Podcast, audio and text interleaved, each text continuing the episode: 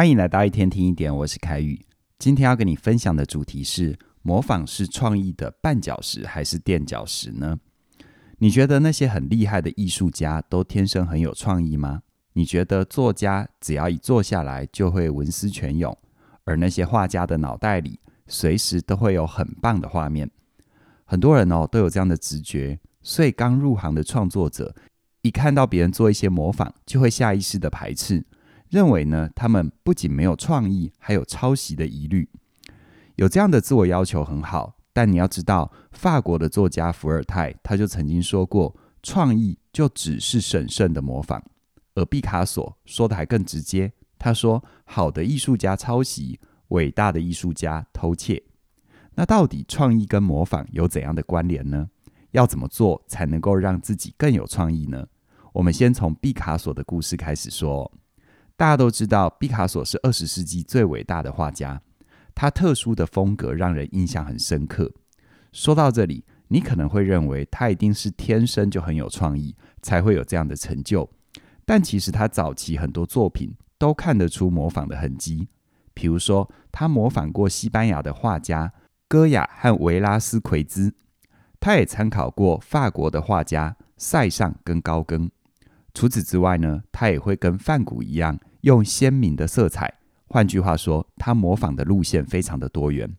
而听到这里，你可能会觉得，毕卡索好像就只是个会模仿的画家，他到底伟大在哪里呢？这就要说到他的下一个阶段，也就是他自己所说的偷窃的阶段。他偷了什么呢？他偷了梵谷的表现主义，还有法国的画家窦家大胆的轮廓，还有高更的色块。但重点是，他并不是原封不动的搬过来，而是把这些元素用他自己的方法加以转化。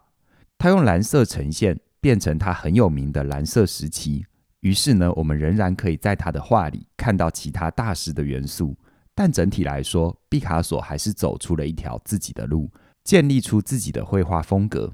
那毕卡索到底做对了什么事情，才能够让他从模仿变成经典呢？有一个心理学实验，就分析了里面的秘密。在东京大学里，有两个创意专家做了一系列的实验，其中包含一场为期三天的画画工作坊。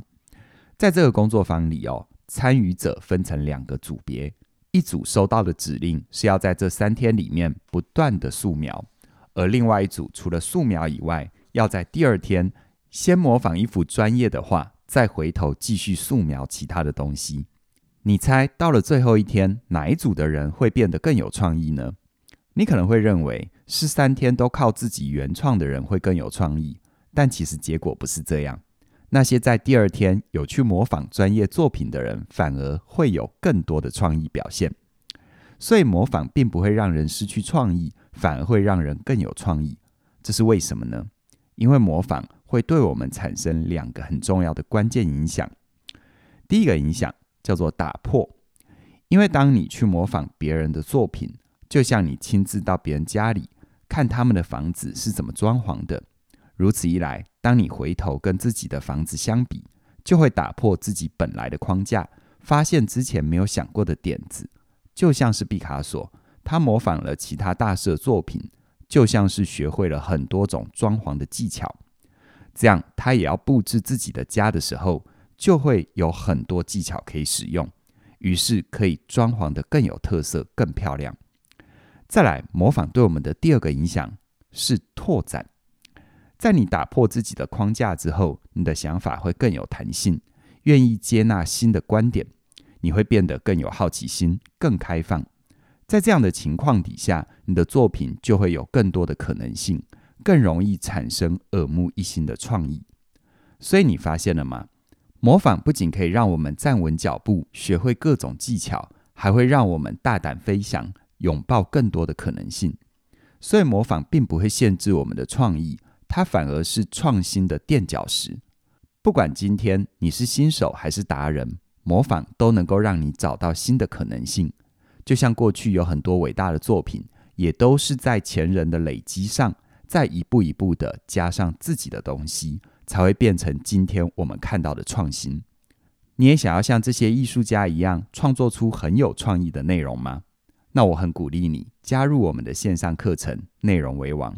在这门课程里，嘉玲跟怡璇两位老师就会直接拆解他们的创作历程，让你去模仿，包括具体的创作步骤，还有要怎么贴近观众的需求，抓住他们的心。此外呢，除了创作的内容，他们还会告诉你如何设计一个吸引人的标题，还有怎样平静地面对负面评价，继续创作喜欢的内容。此外呢，如果你还不确定自己该投入哪一个领域，发挥自己的创意，那么我们另外一门线上课程由哈克黄世军博士所主讲的《让梦想着地》，就是为你准备的。在这门课程里，哈克会透过很多经典的问句，一步步的带你看见自己的特质，找出自己感兴趣的领域。同时呢，他还会用具体的方法陪伴你。让你在一步步模仿累积的过程里，长出坚持的力量，走到想去的地方。更棒的就是，现在这两门课程都有限时的优惠，从即日起一直到三月九号。这段时间，只要你加入内容为王，就享受三二九九的优惠，而让梦想着地，则是二一八八。